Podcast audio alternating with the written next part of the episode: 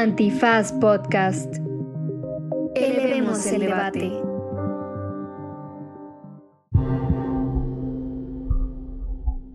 Bienvenidos y bienvenidas al episodio número 34 de Manal, el de los Whitesicans. Hoy vamos a platicar sobre lo que significa y quiénes realmente son los y las Whitesicans. ¿Qué tanto tiene que ver el color de piel con ser Whitesican? ¿Y qué tanto tienen que ver los objetos que portan, la ropa que visten y el estilo de vida que llevan? También platicaremos sobre lo que significa que el término Whitesican sea un insulto para unos y una aspiración para otros. Para esto nos acompañan Dani y Lenny, anfitriones del podcast Prietologías. Hola Lenny, ¿cómo estás? Muy bien, ¿y tú William? Gracias por la invitación. Gracias por venir. Dani, ¿cómo estás? Muchísimas gracias por la invitación, William. Me encuentro muy bien. Qué bueno. Este, hoy nos, nos acompañan estas, estas dos personas ilustres para eh, platicar sobre la figura del White Chicken. Entonces, eh, quiero deshacerme de la parte teórica rápido para que inmediatamente después eh, Dani pueda a gusto y a sus anchas despotricar en contra del whitezicanismo. Em, eh, voy a decir algo que les pido paciencia con esto. Creo que el término whitezican es muy bonito, no así el whitezicanismo. Y a lo que me refiero con esto es, em, si tú que nos estás escuchando has oído alguno de los episodios en los que viene Ángel Álvarez, un filósofo mexicano que ahorita está en Chile, eh, sabrás que hemos hablado sobre este concepto de lo que es la unidad cosmética.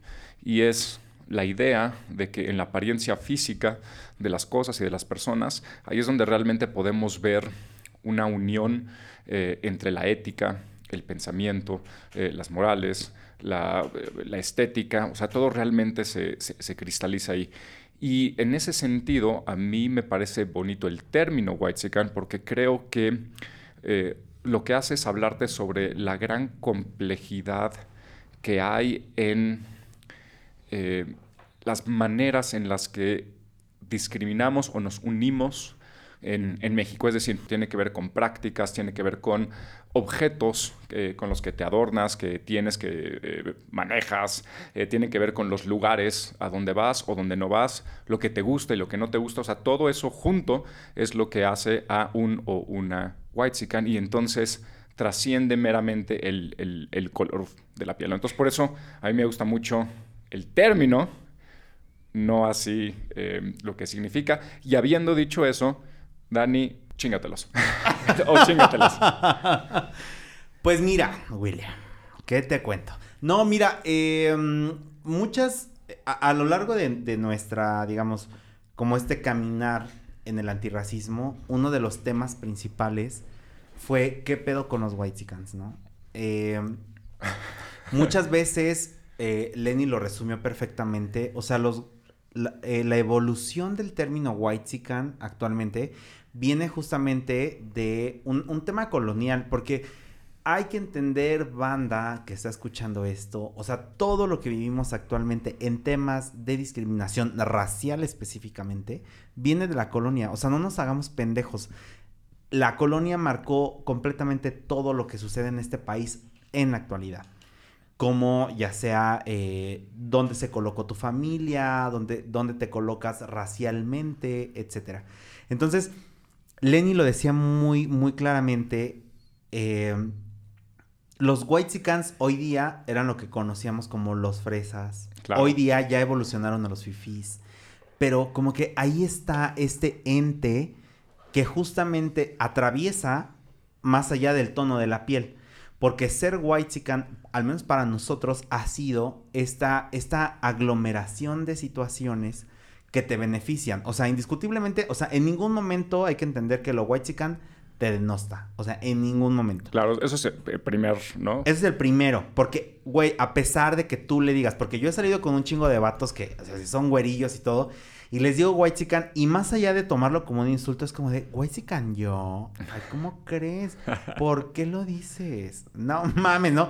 Cuando yo claramente estoy diciendo como de, güey, eres un pendejo porque eres un whitezican. O sea pero justamente no se entiende que eh, básicamente esto no es como un insulto, pero sí es un lugar donde se te coloca a través de todo lo que bien dices tú. Es una aglomeración de situaciones que muchas veces estas personas no entienden. O sea, para mí específicamente serlo white chican es estar desprendido de una realidad. Ah, es lo que te iba a decir, es como una ingenuidad completa, ¿no? Exactamente, es vivir completamente en una burbuja. Por eso a mí se me hace una cosa tan pendeja que, la, que los clase medieros realness vengan a decir, ay, es que yo soy medio white chican. Perdón, pendeja, pero tú, o sea, sigues viajando en metro, sigues teniendo un carrito que sigues pagando a mensualidades. Eso no te hace white chican, hermana. Entonces, hoy día, la banda que se asuma como white chican, primero piense, ¿has viajado en metro? Si ya viajaste en metro, perdón, hermana, no eres white chican. O sea, perdón. Para pronto. Entonces, para mí, lo white chican, en una, en una sola frase podría decir, es el desprendimiento de la realidad a partir de tu privilegio.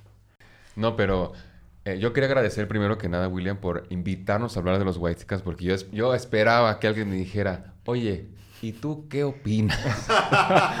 en la calle así con micrófono de... sí, total, total.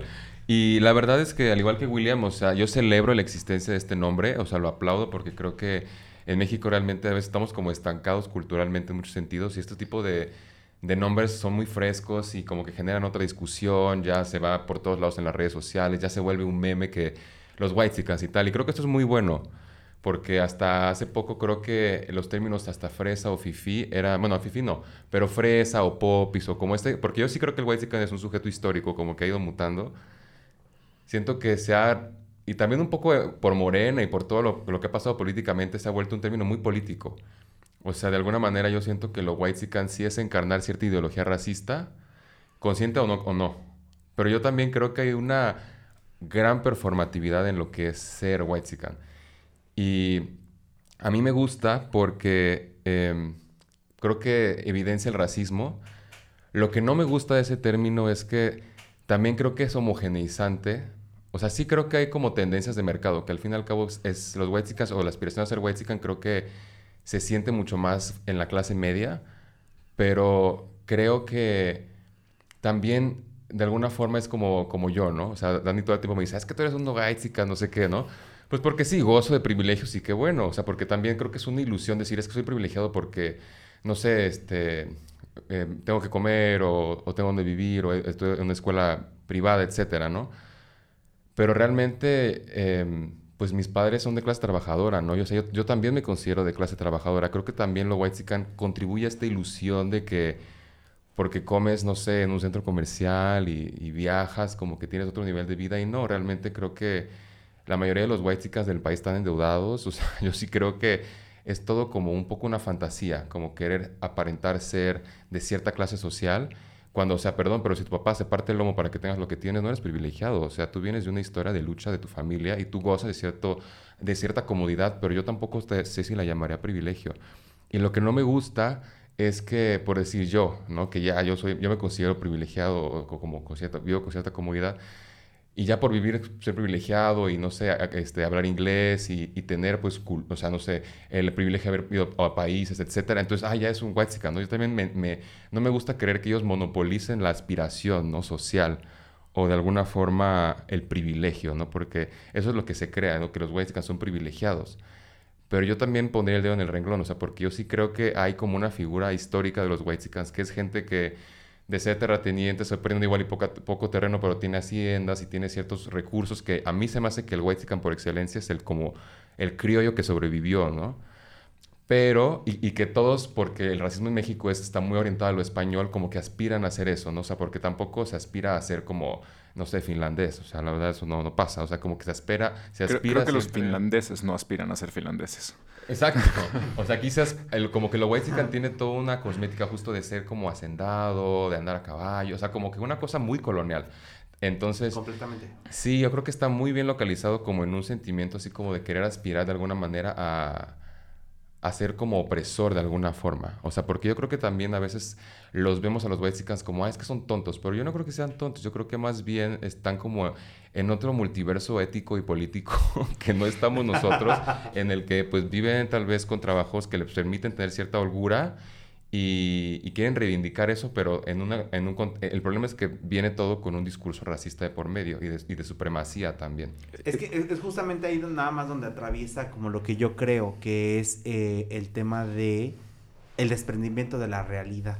O sea, yo creo que aquí el tema es el pedo de la realidad. No sé qué opinas tú, William. Es que diría que sí, que no. O sea, me encanta a dónde fueron porque para mí de lo que están hablando ustedes es de una esquizofrenia eh, cabrona, ¿no? Porque, o sea, cuando hablas que hay al mismo tiempo personas que utilizan abiertamente Whitezican como un insulto y otras personas que lo utilizan como una imagen aspiracional, entonces ya te habla de una esquizofrenia social encabronada, ¿no? O sea, y, creo que es muy cierto.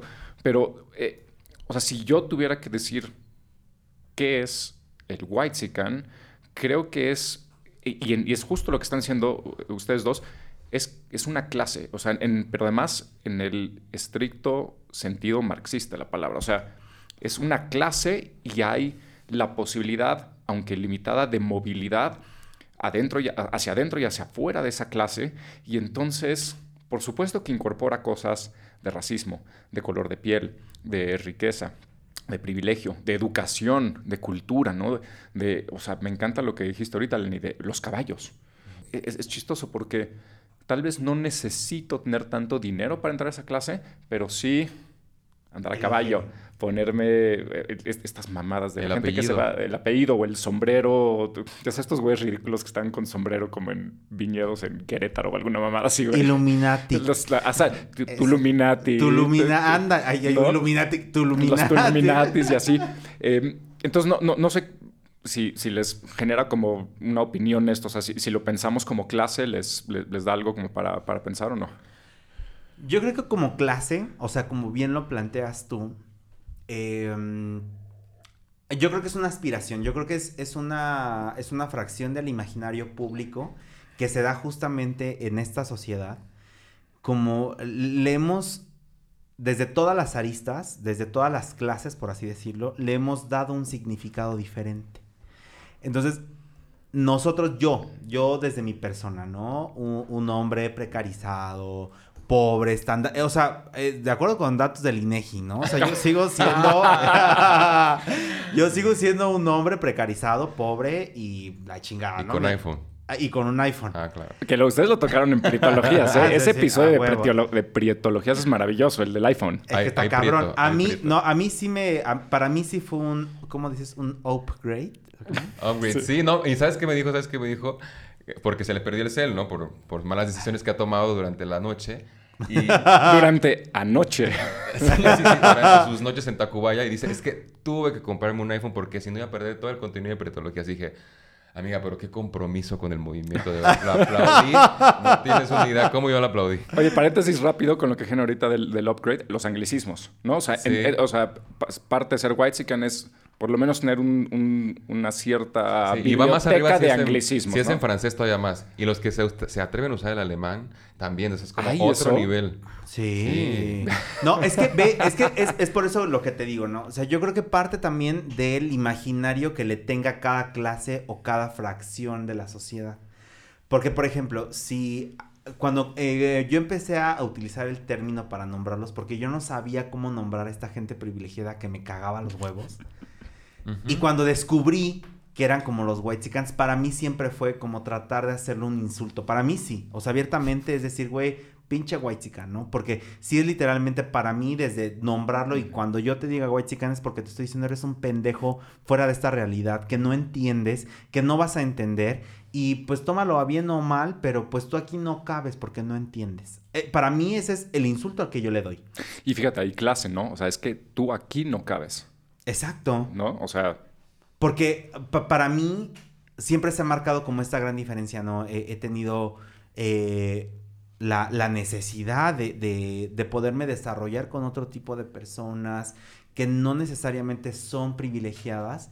Y cuando tú les enseñas quizá un poquito de privilegio en la manera en la que hablas, en la manera de quizá la ropa con la que traes, etcétera, a mí me han considerado y me han tachado de white y te, te emperraste así y mal, me, me he O emputado sea, muchísimo porque si es como de, güey, pues eh, Amiga, me te, te convertí. sonrojaste y te reíste y te callas.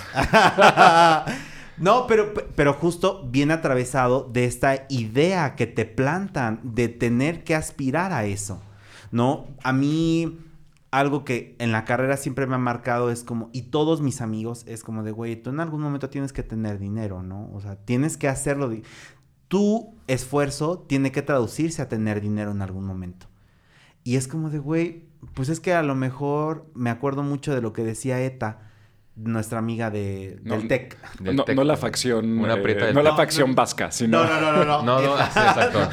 No de esa ETA, no esa ETA. No esa ETA, no esa ETA. Una amiga nos decía, ¿por qué nos tienen que inculcar el hecho de, querernos implantar de lo que queremos ser o lo que podemos ser? Ella me decía, en el TEC nos dicen, es que ustedes, ¿qué proyecto tienen? No, pues este, yo quiero tener un negocio, la chingada internacional, etcétera. Y ETA se atrevió a decir, pues no, yo quiero tener un puesto de tamales y ser la mejor tamalera de mi comunidad y vivir de eso. Y, y, el- y- y la reacción del profesor fue como de, ¿qué? ¿Por qué? ¿Sabes? Pudiendo tener una empresa que los pudiera empaquetar y la chingada y todo eso. No. Que además no te encanta eso del tech, que es vamos a ser emprendedores. Güey, el, el 50% de las personas que trabajan en México son emprendedores, son los que tienen sus puestos, los que venden. O sea, eso, eso es emprender y, saben mucho más de, de lo que aprenden en el tech. A huevo. ¿no? O sea, Y yo creo que so- solo para cerrar esa parte, o sea, a huevo eh, está ahí el famoso meme, ¿no? O sea, uno chingándose la espalda, trabajando 12 putas horas, y el de la barbacoa, güey, despachando billetes de a montón, simplemente por el talento de hacer una buena barbacoa. Y, pero bueno, para cerrar simplemente esto, yo creo que sí, o sea, el desprendimiento de esta realidad es la que a veces se te implanta y la que te tiene, o sea, la que te dice y que te, y, y que te vende la idea de que tienes que llegar a ser white chican. O sea, ya más allá como de, de imaginarte ser europeo o casarte con alguien, no, tú tienes que llegar a ser white chican porque ese es el top aquí. Y eso sí está muy cabrón. Es que, por ejemplo, ahorita hablando de lo que dice William, nada más para llegar al punto, o sea, como, como tú dijiste ahorita, yo uso whitezican como un insulto. O sea, yo le decía a una amiga, es que para mí whitezican es así como un hechizo que ganamos nosotros los prietos así del cielo, como ahora tienes algo con que herir el ego de toda la gente whitezican que te haga algo. No, porque realmente funciona como un hechizo. Es como cuando te dicen indios, te dueles así. Entonces, ah, pero eres un whitezican, ¿no? pero ahora tengo algo de regreso. Ajá, ahora ya tengo con qué latigarte y aparte es un término que está siendo bancado por muchísima gente, ¿no? Pero yo lo que creo que también, como para jugarle un poco al abogado del diablo, es que lo que no me gusta a veces es que también es un término que, como decía Sarto, homogeniza y también puede ser hasta cierta, cierto grado complaciente, ¿no? Como, ah, es que es un ¿no? Y nos quedamos en una idea tal vez como eh, errónea de la otra persona, porque hay algo que yo siempre, o sea, que en el podcast siempre queremos hacer, es mostrar la complejidad de lo prieto, ¿no? Que hay prietos en todos lados, que hay prietos ricos, que hay prietos pobres, que hay prietos eh, indígenas, que hay prietos no indígenas, etc. Y también, cuando hablaba este, William de clases, yo siento que también hay que hacer como dijeran los whitescas, un zoom. Y ver, este, y ver que también entre los blancos hay muchas disputas. O sea, están los blancos mexicanos judíos, por ejemplo, ¿no? Que yo creo que si entran en lo, lo. Están los que son claramente de origen así español, que defienden sus haciendas como así, como con muchísimo furor, ¿no? Están los que subieron como socialmente y hoy se pueden llamar tal vez white. No sé, o sea, como que también es un escenario complejo de cómo se mueve el poder, ¿no? Y, y en, en, dónde tú te colocas, ¿no? Los, y los hijos de inmigrantes, por ejemplo, alemanes, no sé, en Oaxaca o, o, qué sé yo, o sea, como que uno va creciendo escuchando apellidos como Scherenberg o cosas así, ¿no? Cuando yo crecía digo, como qué cagado, ¿no? Ahora que lo pienso, pues, ¿de dónde vendrá, ¿no? Esa familia quizá, ¿no? Entonces... Si bien te entiendo y comparto, debo decir que hay muy poca complejidad en nosotros los blancos. ¿Tú crees? Es, sí, es, es, una cosa, es, es, un, es una aura mística que hemos tratado de reproducir, pero somos bastante básicos. Se sabe. sí, y también creo que, ah, porque hace rato mencionabas el psicoanálisis, y justo en la UNAM una vez fui a un curso de racismo y psicología, y se me hizo cagado porque la psicología como siempre la denigra, así como, perdón, siempre la denostan dentro de las ciencias sociales, como que no la toman en serio para hablar de como problemáticas como el racismo, siento.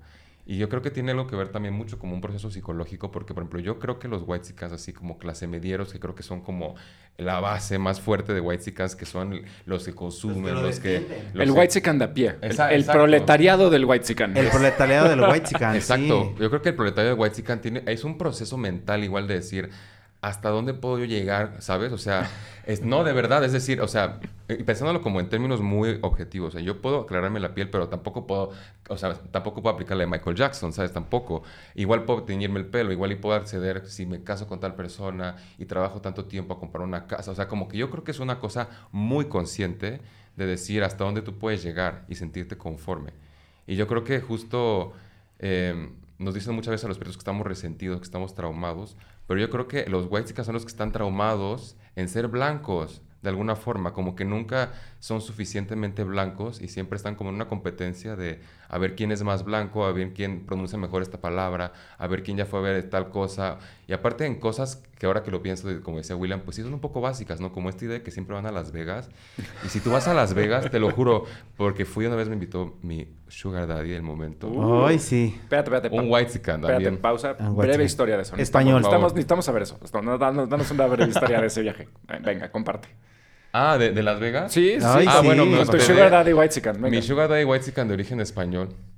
Ugh. Este, sí, bastante. Y aparte bromeábamos de eso y eso era lo chido, que reconoce su privilegio y demás. Y eso hacía como interesante y fructífero el diálogo.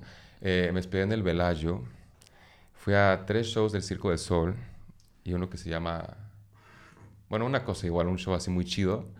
Y la neta dije a huevo. ¿Y sabes cómo iba en ese viaje? Para, es más, detalles, este es para ser pornográfico. Iba yo rapado con el pelo este, rubio.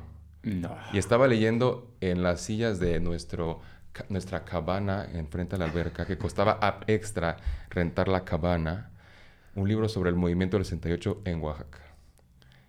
Entonces yo dije, claro que sí, yo soy Eso ese suena prieto. súper White Chicken. Es que es súper white chican. Es que Claro. mi tía es una fresapatista. No, yo, yo, yo dije, yo me merezco este lujo y a huevo que sí, güey. Y en, el, y y en el avión de vuelta, en este miento, yo me quedé en clase, o sea, ¿en ¿cómo se llama? En primera clase y vi pasar a Andrea Legarreta a clase turista. Y yo dije, ah, huevo, qué chido. Se siente chido igual, ¿no? A ver, es- eh, eh, nomás quiero decir algo rápido aquí porque es un tema en este podcast. Hay Sí. que entender que nos puede parecer de la verga todo lo que estamos hablando, pero hasta cierto grado se sigue reproduciendo porque funciona. O sea, hay algo muy, muy, muy clave en lo que dijo Lenny ahorita es, está de la chingada sentirte bien cuando veas a la legarreta que no está en primera clase y tú sí. Está de la chingada, pero se siente bien. O sea, lo, me, me explico, lo, lo Sí, se sientes siente, en se la siente. panza. ¿no? Y puedes decir, ay, qué, qué- qué pinche persona soy, no debería de pensar esto, no debería hacer esto. Pero, pero aquí es como, adiós. Se siente como Gracias, una Andrea. Adiós, Andrea. Gracias, Andrea. Sí, adiós, Andrea. Andrea, ¿te tomas una foto conmigo antes de que pases a, a clase turista? Sí, sí, sí. No, Sí. aparte a mí me, me- me regaló en ese viaje una gorra, de esta vez esas gorras de White que se pusieron de moda, que tienen como un animal en un cuadradito arriba. Sí. O sea, yo llevaba mi gorra Una White O pantera. sea, yo iba ahí como diciendo, ah, huevo, estoy ocupando espacios. no, pero, pero volviendo al tema de Las Vegas, lo que decía es que es un lugar, Las Vegas, horrible. O sea, de verdad es así como naquísimo. O sea, ves así como las tiendas de lujo y enfrente a la gente así como apostando, toda sucia, sin bañarse. O sea, como que realmente es un contraste que digo, verga. O sea, y esto es lo que ponen en las redes sociales como si fuera lo máximo. O sea, es un cuadrante pequeño y todo lo demás es así como súper marginal. O sea, no es esa, esa cosa como de, ay, fui a Las Vegas. O sea, digo, ¿qué? O sea, ¿qué? Yo prefiero irme mil veces a otro lado o viajar, en la- bajar a Cipolite de verdad. No, es que, Eh, que- esa Sí, es una ¿no? mamada. Pero, pero sí es una mamada también esa fantasía. pero creo que le pegaste al, al- al clavo en la cabeza, Lenny. Hay algo, yo creo, súper chido de poder decir, es que eres un pendejo. O sea, ¿cómo es posible que pienses que Las Vegas es un lugar chingón? ¿No? O sea, ¿cómo es posible que pienses... ¿Cómo es posible que subas esto a tu Instagram? O sea, es- eso es tu, tu- tu forma cosmética, es eso, ¿no? Es yo en un lugar compartiéndolo con todo el mundo porque estoy diciendo, véanme en este lugar. Aquí. ¿no? Y lo que, y lo que ya se nos permite decir es, güey, no mames. O sea, como, como que se- es, es el emperador sin, sin ropa, o sea, como que lleva, Sí. co- como desde la, desde la colonia todo el tiempo ha, ha vivido sin ropas y como que ahora finalmente hay un término para, para poder decir es que estás encuerado, güey. O sea, Aparte, Sí. Estados Unidos tiene lugares interesantísimos, o sea, de verdad. Todavía vete, no sé, a Portland o a o tantos lados y Las Vegas lo, lo Las Vegas y Miami. como si fuera, yo no sé qué, o sea, es que es justo ahí. Pero Bueno, eh, yo no he ido a esos lugares horribles. Y la verdad no es algo que me interese de No vayas. momento. Mira, yo voy a ver cuando vayas a ver cómo, cómo está tu Instagram en esos días. Y voy a, voy a Pues traerte nos lo que- vemos lo que ahí. publiques, Pero porque hasta estoy que seguro llegue, hasta que que habrá un llegue. mensaje muy sentido y conocí gente maravillosa y abrí los ojos, pero No, yo te estaré seguramente esperando. me iré a drogar con la gente ahí de, del, del pueblo. del pueblo, por supuesto. Este, no, mira, yo creo que aquí sí podría hacer yo una distinción entre los whitexicans reales y los whitexicans wannabe. Ujú. Porque, como yo decía al principio, ¿no? O sea, una persona netamente whitezican que ni siquiera le importa si lo nombran así, porque él vive en su privilegio, ella, ella, lo que sea, vive en su privilegio y le vale tres kilos de verga, ¿no? O Pero, sea, son, pero son tres, ¿no? O sea, yo- eh, lo que, Bueno. cuando tú dices eso, yo pienso son 100 o 50 familias que sí son los... Así que esos güeyes son... No, pero son poquititos. Eh, Es que justamente ese es el tema. Porque, o sea, si nosotros nos vamos allá a términos reales, o sea, esta, este país, este pinche puto país, Ella. está manejado por 100 familias. Y hay, un, y hay ríos de tinta que lo cuentan allá afuera en la calle.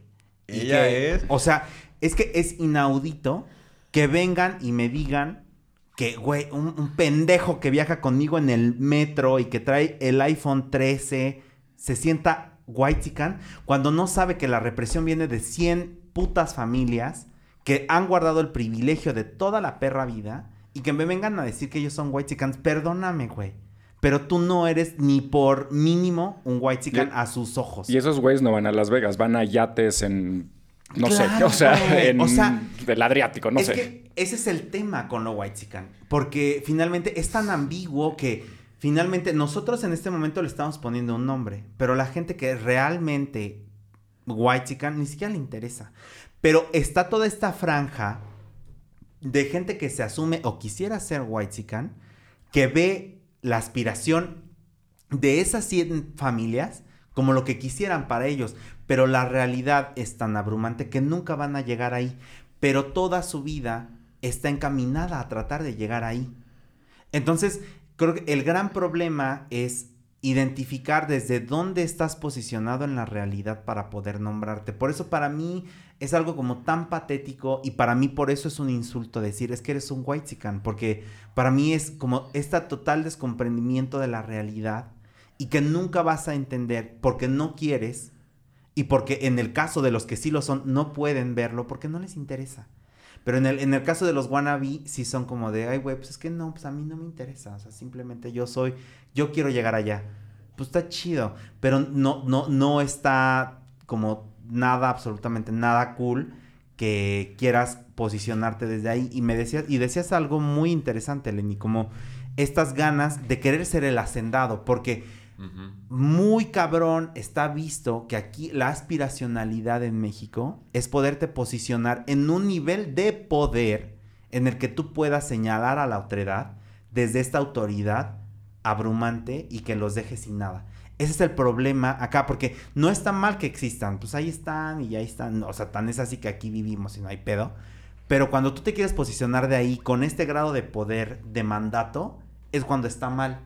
Porque entonces repites obviamente estos temas de, clase y de poder y la chingada. Y pues son una mamada. Qué- Quédate con esa idea, por favor, este, Dani, porque quiero regresar con eso. Vámonos a comercial. Recuerden seguirnos en nuestras redes. Estamos en arroba banal podcast, en Instagram y en Twitter. Recuerden también seguir a Antifaz Política en Twitter y en eh, Instagram como arroba Antifaz. Para este podcast la impunidad es más que la simple ausencia de castigo. El mismo MP que llevaba la investigación del caso me dijo, te van a matar. Te quitan todo cuando tú entras ahí. Te dejan sin nada. Esto es Impunilandia, una producción original de Antifaz en colaboración con Audiocentro. Disponible en tu plataforma de podcast favorita a partir del 15 de septiembre. Estamos de regreso con Dani, con Lenny. Eh, ya se fue Dani a su esquina, ya lo calmaron un poco. Le, le pusieron esta madre que le ponen a Rocky como vaselina, Se apaciguó. vaselina en él, ya se apaciguó. Eh, quiero regresar con lo que estabas diciendo cuando nos fuimos a, a Corte Dani, y es que al final del día eh, lo que se buscaría aspiracionalmente al tratar de ser whitezican es poder ejercer un poder. Y ese poder, tú dijiste, además tiene que ver con la otredad. Em, yo recuerdo, todavía tengo edad para recordar cuándo. eh, es que ustedes están, están muy bebés. Viejo los cerros, viejo los cerros. Están muy- Viejo, los cerros todavía reverdes. Están muy bebés, bebés. Eh, pero yo, yo recuerdo todavía cuando abiertamente eh, era naco, indio, eh, etcétera, etcétera. No, o sea, completa y absolutamente abierto. Y esa era la manera en la que medías quién pertenecía a, a qué clase. Incluso recordemos... eh, Amarte duele. O sea, la segunda frase más famosa de Amarte duele después de Renata es este es así se les dice, ma. Naco. Nacos. Nacos, ¿no? Sí. ¿Y qué es? Y Amarte Jimena, duele. saludos. Es Jimena, y es 90 y algo, me imagino, 98, 99, o sea. Fue al 99, ¿no? Ya entrando a los 2000 es casi. Fíjate que nunca le he visto. ¿Qué? ¿Nunca has visto a Marta Es muy Duele? white nunca haber visto. Eh, eh, eso es muy white chican. Sí, amiga. No me ha dado ganas, la verdad. No, velo nomás por el Pero Renata. la voy a ver, la voy a Por ver. el Renata, sí, sí. Sí, pero eh, a, a- a lo que iba es, quiero que platiquemos sobre qué pasa cuando dentro de esta fila de las personas que consciente o inconscientemente lo que quieren es ejercer ese poder, como tú lo dices, además, ahora, hoy día, se mete la parte woke. Entonces, de alguna manera lo estoy haciendo, estoy ejerciendo poder, pero lo estoy haciendo exactamente al revés. O sea, empiezo a ejercer poder a partir de no decir cosas como indio, naco, prieto, moreno, etcétera, y juzgando a otras personas que sí lo dicen y diciendo eso está, eso está mal, ¿no? Tuluminati, tu- o, o, o, la Zapatista, como decían hace rato, ¿no? Mira, yo creo que ahí un poco tiene que ver con, con esta figura de les, las y los aliados, ¿no?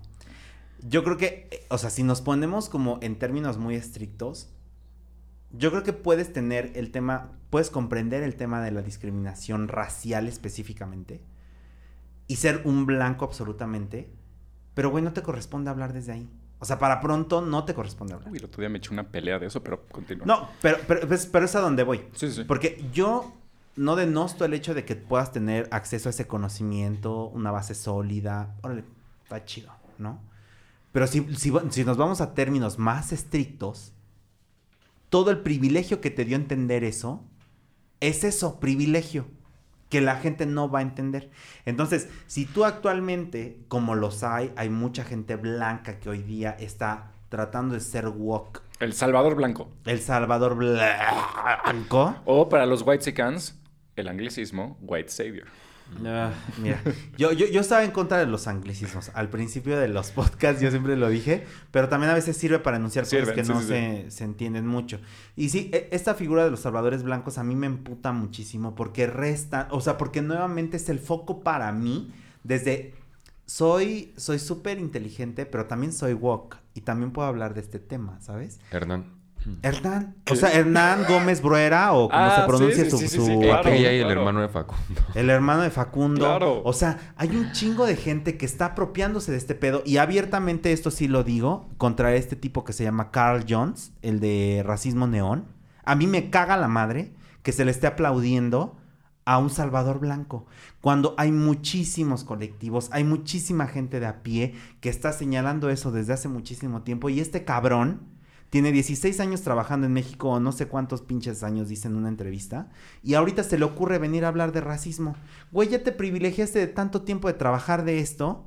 Y ahorita vienes con la mamada de que, ah, ya, ya te saltó de repente. Y que ahorita tengas foco para esto. No mames. O sea, perdón, pero para mí ese es un sesgo brutal de lo que significa hacerlo white chican. Ese güey no es mexicano. Pero es que es eso. Eso engloba lo que quieren ser los white chicans woke.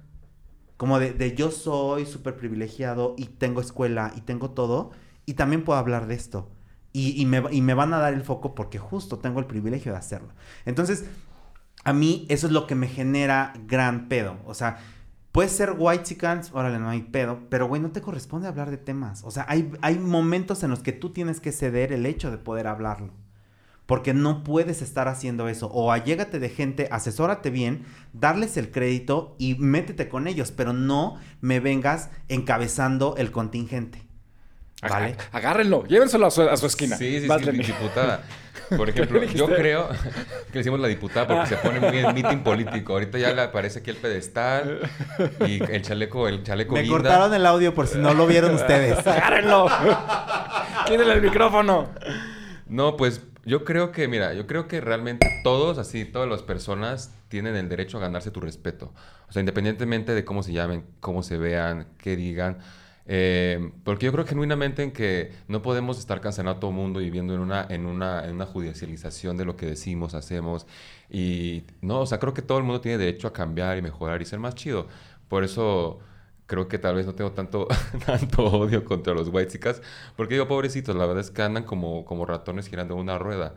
Este, y también aplaudo el hecho de que se informen. O sea, yo creo que es algo que yo digo, ¿no? Como, yo- o sea, yo no- tú no vas a venir así como con tu libro de pedagogía de, oye, a ver, ¿qué, qué, qué término quieres aprender? Porque, no, o sea, ellos también, si tienen ese privilegio, se pueden tomar no sé, meterse a algún curso o pagarle a algún facilitador prieto o, o indígena y aprender algo de- del tema y al menos cuando le pregunten algo, tener algo interesante que decir, que aportar, alguna reflexión genuina que venga. Yo cuando fui Sí. a la sierra, ¿no? Sí, claro, algo que realmente venga, yo creo que más allá de un, de un, de como que maneje los términos académicos, como una cosa genuina de tu de, de experiencia, ¿no? Sabes que si me dice alguien, no, pues a ver, la persona que nos ayuda al trabajo del hogar, eh, no sé, algo como que tú, tú ves que le cuesta trabajo, yo creo que eso se aprecia, porque es un tema incómodo que a veces la gente blanca vive como con una cruz terrible de, culpa y, de- y demás, y de eso se origina también el complejo de Salvador Blanco, que yo creo que sí tiene un sesgo de superioridad moral cuando estás diciéndole a otro blanco, es que eso no se dice así por tal y cual, y es como, güey, pues yo no sé, ¿sabes? O sea, es como, eh, a veces tú no, tú no estás obligado tampoco a saberlo, ¿sabes? Y también yo, yo creo que, por ejemplo, perguras como Hernán Gómez Breuer y demás, yo creo que sí reproducen la desigualdad del sistema, o sea, porque es un blanco, que obviamente por quien, porque es blanco y por cómo se apellida y por sus contactos o lo que sea, acaba tomando y, y publicando un libro llamado Racismo en México, no sé qué, y digo, o sea, es que tú quién eres, o sea, como realmente parece alguien como que se está aprovechando y tomando ventaja política de un tema y sacando un libro así como, así como pan caliente, así como si fuera algo tan fácil, ¿no? Abordar un tema y citando a alguien que sí tiene años de trabajo y es un sujeto político completamente legitimado y digno de, de mencionar, está la doctora Mónica Moreno Figueroa, que es una afromexicana que ahorita está en, en Inglaterra, no me acuerdo si en Cambridge o en Oxford. Y este, ella decía algo muy interesante porque leí este artículo de, o sea, hace un ratito de que sacó la BBC sobre el término white ¿no? Que fue un artículo muy compartido y que la verdad me da mucha pereza leerlo, pero lo leí. Creo que lo- seguramente lo hizo un white porque creo que omitieron varias cosas como interesantes o, o la escritura estaba un poco pobre.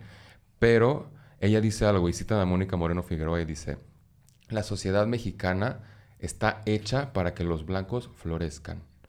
Y a mí se me hace una palabra muy potente porque es eso, o sea, como que si eres muy blanco y tienes como las credenciales, la sociedad misma te va a abrir las puertas, te va a decir, oye, ¿por qué no entras acá? O sea, te va a hacer florecer, o sea, está encaminada a que unos se sequen y otros florezcan. Entonces, yo cuando pienso en estas figuras de salvadores blancos como este hombre de, aparte pésima la propuesta de esto de neón antirracista, parece el trabajo final de, una, de, un, de un grupo de cívica y ética de secundaria que... De una Ana Sofi. Sí, que se fue a, la- a su colonia a, a pegar papeles fosforescentes. O sea, sí se me hace como muy lamentable que, por ejemplo, el país, ¿no? Que retome el tema. Es como, ¿por qué le damos tanta Ay, pero el país, importancia? por favor.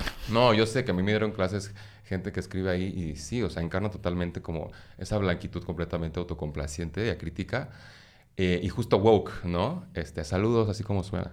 Pero bueno, el punto es que, este, sí, claro, amiga, Luis Pablo Beauregard, saludos. Pero el punto es que yo creo que si realmente te, te preocupa, por ejemplo, el tema de, de la discriminación, etcétera, racial, sobre todo lo que estamos hablando del tema white ayudes tú a florecer a otros prietos, ¿no? Que tú ayudes, que tú, metafóricamente, si quieres, des el sol, des el abono, des lo que sea, ¿no? Des los recursos económicos incluso, ¿no? O digas, oye, ¿sabes qué? Yo no, porque siempre como tiene criterios estéticos, como dice William, es como, mi negocio se llama Doña este, Fonda Tal, Carmelita. Entonces, el white no, es que tienes que ponerle como eh, un nombre indígena o algo ancestral y como que, como que viene con esa visión de querer cambiarlo y hacerlo como muy boutique. Y no, ¿por qué no? Respetamos el nombre, respetamos este, el, propósito y ayudamos y damos nuestro conocimiento, morenos y no morenos, a, a que otra banda que tal vez no tiene tus herramientas, que no sabe cómo moverse como tú en ciertos circuitos comerciales o intelectuales o, o de privilegios o de estatus, y que pueda esa persona también sentirse apoyada más que pisoteada, ¿no? Porque de repente tú ya no sabes nada y el que sabe es otro.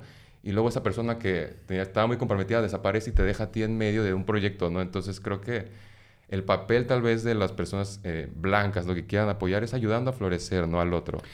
Y, y- y fíjense, me- cuando vienen invitadas como ustedes es maravilloso porque casi no tengo que trabajar. O sea, ustedes solito llevan la conversación. No, pero a ver, ahí les va el caso. O sea, eh, para los que nos están escuchando, antes de este podcast grabamos un podcast de prietologías sobre el nombre y el apellido, que ya está disponible. Váyanse a donde, donde quieran, lo oigan, está buenísimo no solo el episodio, todo el podcast.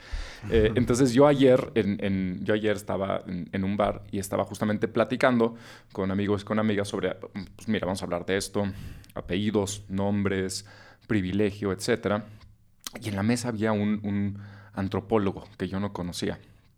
Blanco como la nieve, casi tan blanco como... Como tú. Como mis Casi, venas. casi. Casi. Ah.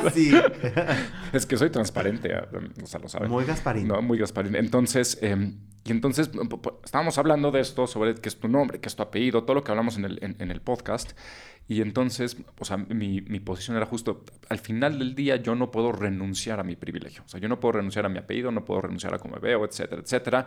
Es, ¿no? Entonces, es como decían ustedes, tomar conciencia, etcétera. Y se enoja este antropólogo, ¿no? Me dice, claro que puedes renunciar a tu privilegio. Me dice, "Eh, es más, es tu responsabilidad ética renunciar a tu privilegio. Yo, no, pues, brother, o sea, yo, yo creo que no, o sea, creo que no puedo. A mí ¿no? me encanta, güey, porque con esa simpleza, güey. No, yo, no creo. Yo creo que no, y- y creo que no puedo. Me dice, es que, es que si- por gente como tú el sistema está como está. Y yo, a ver, espérame, me dice, sí, sí, sí, porque todos debemos de participar para desmontar este sistema de opresión. Y le dije así muy, a ver, dime por favor, según tú, una sola vez en la historia de la humanidad donde, donde haya sido el opresor, el que él solito desmontó su propio sistema o ayudó. Y tiene los huevos este güey de decirme eh, el- el- la batalla por los derechos civiles en Estados Unidos. Entonces digo, o sea, ¿tú realmente podrías ir con una persona afrodescendiente en Estados Unidos y decirle que los blancos ayudaron a- a- a- en el movimiento de la, de la lucha civil de los 60 No, no, pues no podría decir, pero sí, participaron, ayudaron. Y, y es esta... Eh, no, hay algo de que les cuesta mucho de nomás decir, pues nomás muévete hasta, hasta un lado. No, o sea, nomás así, pues, que- paladito, o sea, ya, nomás quítate ya. Es que a mí solamente dos cosas que me gustaría aquí abonar es que mi experiencia ha sido completamente distinta a los Whitesicans porque desde siempre ha sido una discusión entre tú y yo, Lenny, que, que siempre se ha alimentado y este, y este proyecto nace por eso. O sea, tu experiencia con los Whitesicans, estando cerca de ellos, viviendo con ellos, eh, Suena enrolándote National Geographic, Sí, sí, pero sí, de- sí. pero- de Estando en los mismos lugares que Es que exactamente, o sea, Durante y to- cuatro todo años y suena. medio. O sea, todo suena a que pues tú pudieras pertenecer a esta parte. Ya cada quien se asumirá como quiera. Pero para mí, Lenny visitó bosques de Chapultepec No. para encontrar al... visitó, no necesita Se la vio cenando en el japonés con un grupo nutrido de White no, aquí, o sea, sí es importante como hacer esta, este pequeño énfasis. Porque a mí me emputa mucho que a mí siempre me quieran como denostar esta parte. Como de, güey, pues si tú ya estás del otro lado, ¿no? Tú ya compartes, convives, cenas con ellos. O sea, sí, güey, pero... para- Cenamos, cenamos. Sí, pero, o sea, se llega ahí desde otros caminos. O sea, a mí por eso me gusta mucho y sí cuando me dicen resentido, pues a huevo, güey, a huevo que soy un resentido porque me costó un huevo llegar aquí.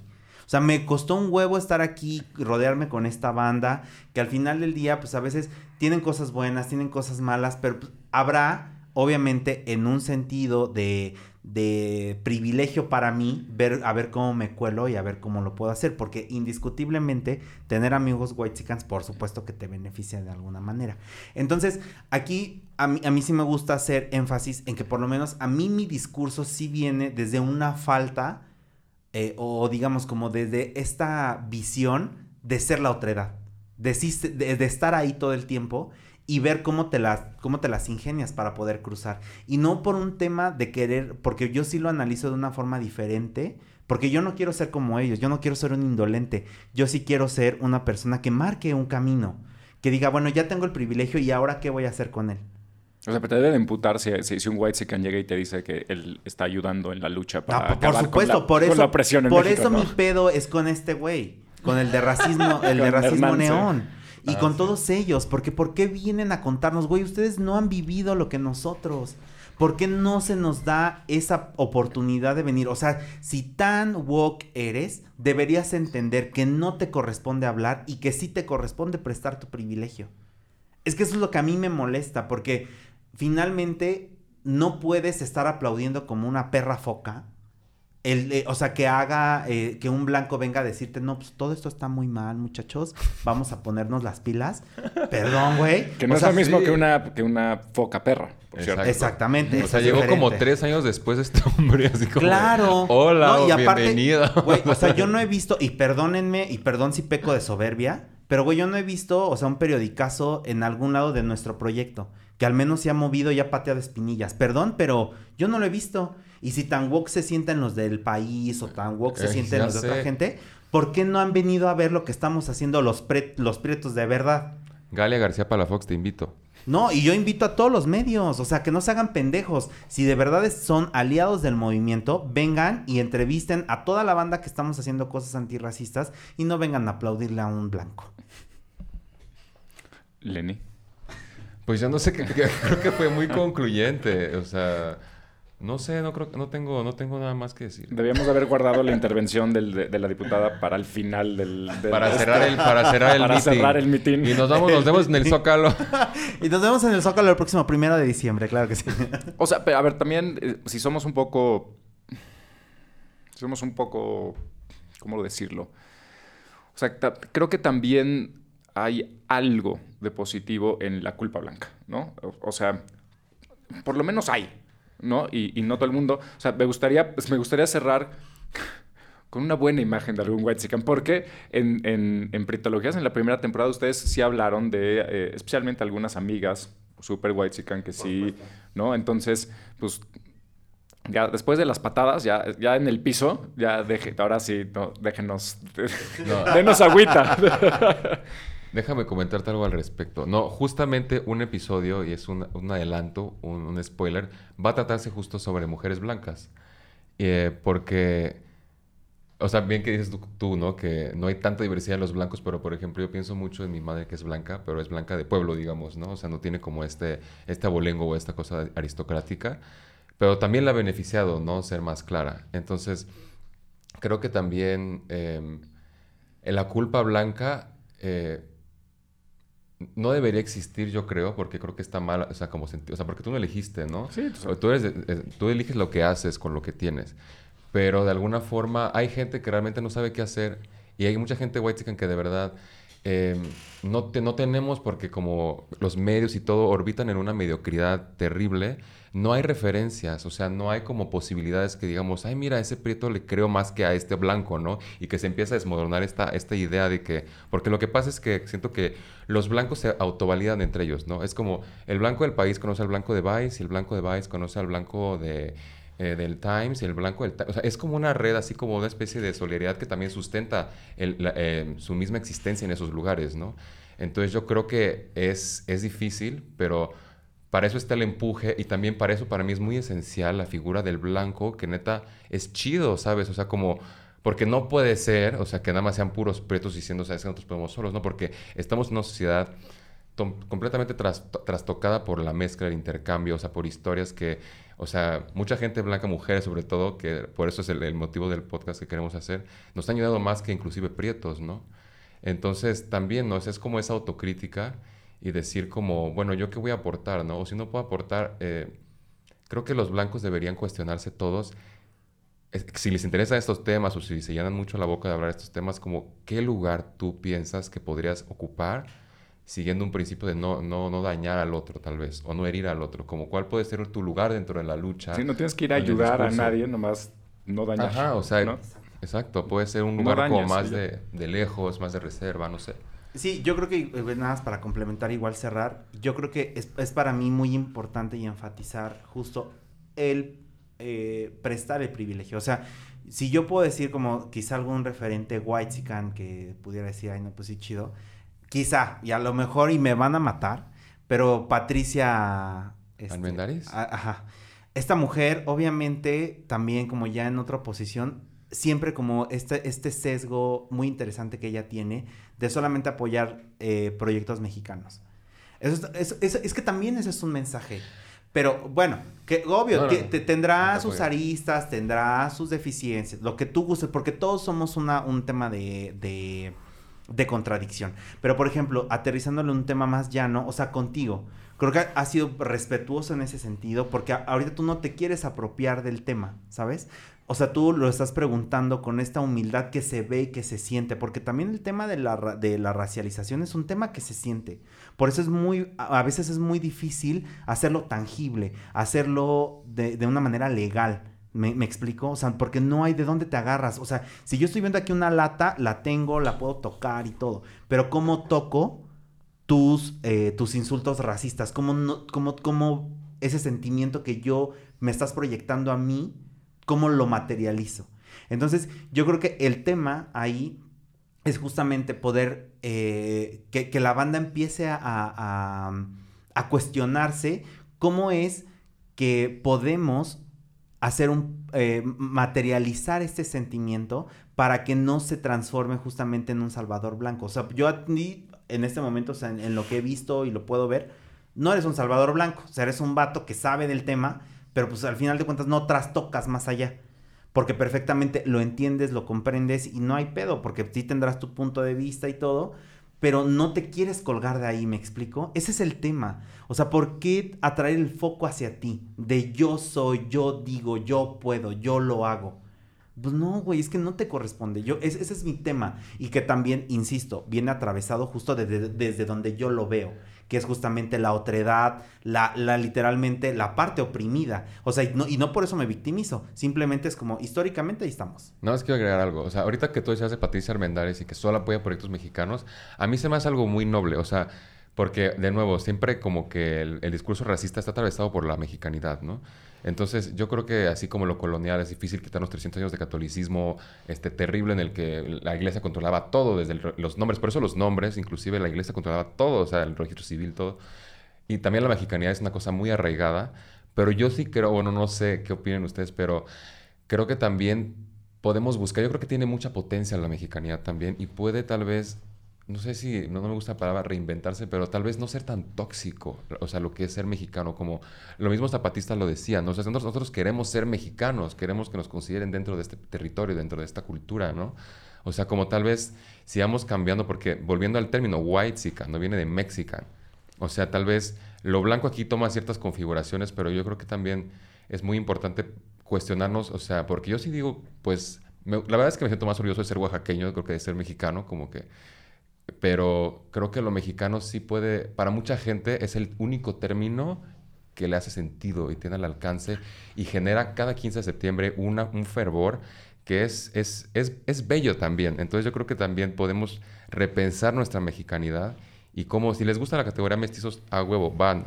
Pero hagan del mestizo no algo racista, háganlo de algo como que apoyas lo mexicano, así como la, buen, la buena Patricia Armendáriz. Como dices, Lenny, creo que hay algo muy chido de la prudencia con la cual entiendes esto. Por ejemplo, yo, yo sí siento que en los últimos años ha habido una posibilidad de darle un nuevo valor a cosas que antes hubieran sido necesariamente eh, apuntadas como de indio, de naco, lo que sea, ¿me explico?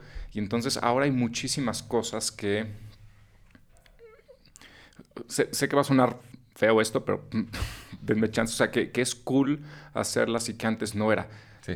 Las licuachelas, la, el mezcal, el pulque, eh, bailar salsa, eh, etcétera. Ir a la paca. Ir a la paca, claro, ir a la paca. Ir a- todas estas cosas, pero hay que tener, yo creo, prudencia. O sea, es diferente decir, puta, qué chingón explorar el pulque y ver cómo está y no sé qué, e ir a una pulquería, etcétera, a lo que dicen ustedes, a, ah, perfecto, el pulque ahora es mexicano y está chingón, voy a poner una pulquería y voy a hacer una marca de pulque y voy a exportar el pulque al mundo porque el pulque es mexicano y entonces hay que poner en alto el nombre de México a través del pulque, ¿no? O sea, son como, como dos prácticas distintas y una, yo diría, sí es white y la otra no. Y, y- y es muy evidente, ¿no? O sea, de cómo se ve, cómo lo haces, dónde lo haces, cómo lo compartes, si te sacas un Instagram o no, este, eh, I'm here at Pulquería en, en Tepit, o sea, ¿no? O sea, entonces creo que, o sea, la prudencia creo que es lo, lo- lo rescatable ahí, ¿no? Sí, y ya nada más algo para... Espera, poder- déjame decir algo rapidísimo que tiene que ver con lo que dice William. Ah, ok, sí. Ve, lo cool es, yo creo, lo mainstream. Y yo siento que lo mainstream tiene muchísima potencia. O sea, como que justo creo que está de moda de alguna forma y siento que eso lo ha hecho el neoliberalismo y muchos procesos como contingentes. Como que ser mamón e indiferente está de moda, ¿sabes? Como que mm, es como, ay, es como, yo tengo dinero, pues a mí no me importa lo que te pase, porque pues voy a ir a mi Uber y me voy a ir a mi casa y pues tengo Netflix y va a estar lloviendo, pero pues yo estoy a gusto porque tengo unas sábanas que calientan así eléctricas. O sea, como que se vuelve una cosa muy de, no sé. Y creo que lo, lo, lo que a mí me gustaría que el mainstream fuera, pues ser chido, ¿no? O sea, sé que suena igual y muy romántico, pero creo que sí podemos cambiar lo que es cool y que antes no era cool. Y tal vez ser cool, a mí me gustaría que fuera, pues ser un humano decente, ¿no? Y no estar queriendo pisotear al otro. Sí, pues solamente eh, como para complementar esa parte, sí creo que no, no me gustaría como que se fueran aquí pensando que detesto a los whitexicans porque, o sea, sí, a pesar de que mi discurso por ahí va. Porque le vas a pedir chamba, amiga. No, claro, o sea, yo trabajo para un whitezicanísimo, o sea, y me queda muy claro, o sea, el vato ahorita, y sí lo atraviesa en una situación muy personal, o sea, el vato paga de la verga, nos tienen trabajando 12 putas horas, el pendejo estudia en la Ibero, o sea, y es como de, güey, ¿cómo puede ser posible que una persona que defiende trabajadores tiene a sus trabajadores súper explotados? Entonces, esa es la es. incongruencia. A mí De me hecho, parece, creo que me Incongruencia, pa- la sí. incongruencia creo que es lo que le da sustento a lo whitezican. Y por favor, si usted se siente whitezican, primero revise cómo está su cuenta de banco. Si tiene usted arriba de 5 millones de pesos, considérese whitezican. Y si no los tiene, y si solo vive con lo que le da la quincena para andar ahí padroteando, discúlpeme, pero usted es un whitezican wannabe. Muchas gracias. Voten este 2 de julio por Dani. Claro que sí. Por la- Oye, para cerrar, en este podcast jugamos culear, cazar, matar. Culiar. Espérame, te tengo que decir con quién, ¿ok? Entonces, les voy a dar tres blancos, Para ¿sí? culiar. famosos, Peculiar todos. de diferentes edades, Ok. ok. de diferentes cosméticas, digámoslo así. Y entonces ustedes tienen que decidir con cuál culean, con cuál se casan y a cuál matan. ¿Ok? Uf. Uf. Brad. Pitt, Ok. blanquísimo. Bad Bunny, bastante blanco. ¿No? Y Zac Efron. Verga. Era culear, matar y cazar. Culear, cazar y matar. Yo ahí me opongo porque ninguno de esos es mexicano. Es que es lo que lo hace más difícil, ¿no? Ay, pero entonces, bueno, pues que, es que, Ay, los no, es que van a matar a todos los whitezican. Ah, sí. Van a decir matar, matar, matar. O sea, porque mexicanos serían, ¿cómo se llama el, el- el que sale en la de Luis Miguel? O sea, puede ser Ay, este, Diego Boneta Diego Boneta. y el otro, que es famoso por Ay, Instagram. este, Juan Pazurita. Juan Pazurita. Ay, hijo de su puta. Juan Pazurita y échenme otro whitezican. ¿Quién será? No, es que te lo vamos a decir a través del odio. Bueno, pero estos dos los odian. A otro más que odian y entonces tienen... ¿Quién? Lu-. Ay, Ay. No, pero lo van a matar los dos. O sea, es el güey menos No, culiable porque del ya, mundo, porque ¿no? ya puedes eh, escoger. O sea, sí, pero no quiero que le tengan fácil a quién matar. Ok, ah... Ah, yo me quedo con los gringos. es- No, no, no, no, no, está bueno. Tienes razón, Sergio. No, no, no, no. Tiene ¿A quién que hubieras culiado, no? O sea, ¿a quién te hubieras culiado de los gringos? Eh, a Brad Pitt. ¿A quién te hubieras culiado de los gringos?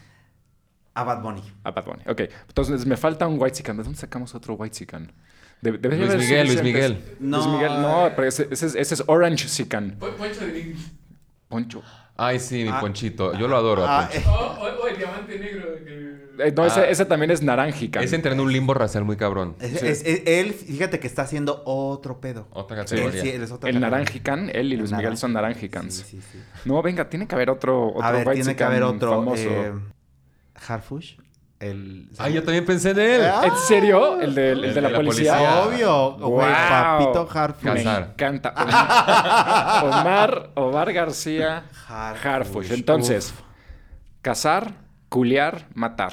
Diego Boneta, Juan Pazurita, Omar García Harfush. Mira, yo a Juan Pazurita. Ajá. No, no, no, no, no, no. Yo les tengo una cosa sádica. No, definitivamente Pero sí lo, sí lo- culiar o No, no, no, no. de matarlo. No, yo creo que sí lo mató. Ok. a, a Diego Boneta, sí, sí me lo cojo, Ajá, obvio. ok. Y no, mi Harfush, chiquito, vente para acá. ¿Ah, sí? ¿Matrimonio? ¿Matrimonio? matrimonio con tres hijos. Ok. Bueno, yo iba a poner exactamente lo mismo, así que responderé a los gringos. Ok. Yo mataría a Bad Bunny. Creo que sería muy bueno para todos porque generaría un, un, un, un cis más en el mundo y lo necesitamos. Disculpa, Bad Bunny, pero será sacrificado por el bien de la humanidad. Este... Es que Zac Efron está buenísimo, güey. O sea, yo creo pedo, que. Zac Efron eh, casar, sí, porque lo quiero para seguido, o sea, para diario. Uf. Y Brad Pitt porque es, es la fantasía de la infancia. La fantasía. Culiar, Sí, definitivamente. ¿Y si, ¿Y si quito a Omar García Harfush y pongo a Leonardo DiCaprio? ¿Cambia algo o no? Sí, por- no, yo mato a Leonardo. ¿Antes ¿Ah, que a? Juan Pazurita? Por supuesto. Y a. Juanpa me lo cogería, pero como activo. Güey, Leonardo... Leonardo... Leonardo... Pero, me encantó el pero. Leonardo, Leonardo DiCaprio se sacrificó para que Rose pudiera... Y cabía sobre, Pero, la, güey, sobre la tabla. eso no le quita lo racista y es un asqueroso. Yo culearía con él nada más. Y, sí, No, y no, yo- estaría muerto en cualquier escenario. No, es que completamente. Pero sí, así, así queda. Así Ok. déjalo. Sí. En el multiverso, eso está sucediendo. Me gustó, me gustó, bueno, no me gustó, pero me pareció interesante que, que Diego Boneta se salvó en todas, ¿no? O sea, Diego Boneta es como medio inocente. Él no tiene la culpa de ser tan bello, la verdad. O sea, Sí, la verdad es que es guapísimo el güey. O sea, es no podemos guapísimo, negarlo. es chido también. Y eh, se salva. Pues Dani, Lenny, muchísimas gracias por venir. No, muchas gracias. Espero que regresen más. Seguramente serán aclamados para regresar y hablar más sobre... No, lo que alguno- gusten, ¿eh? Alguno de estos temas. Y gracias por escuchar Manal. Gracias, Search. La producción. Nos vemos en dos semanas. Bye. No. Chao.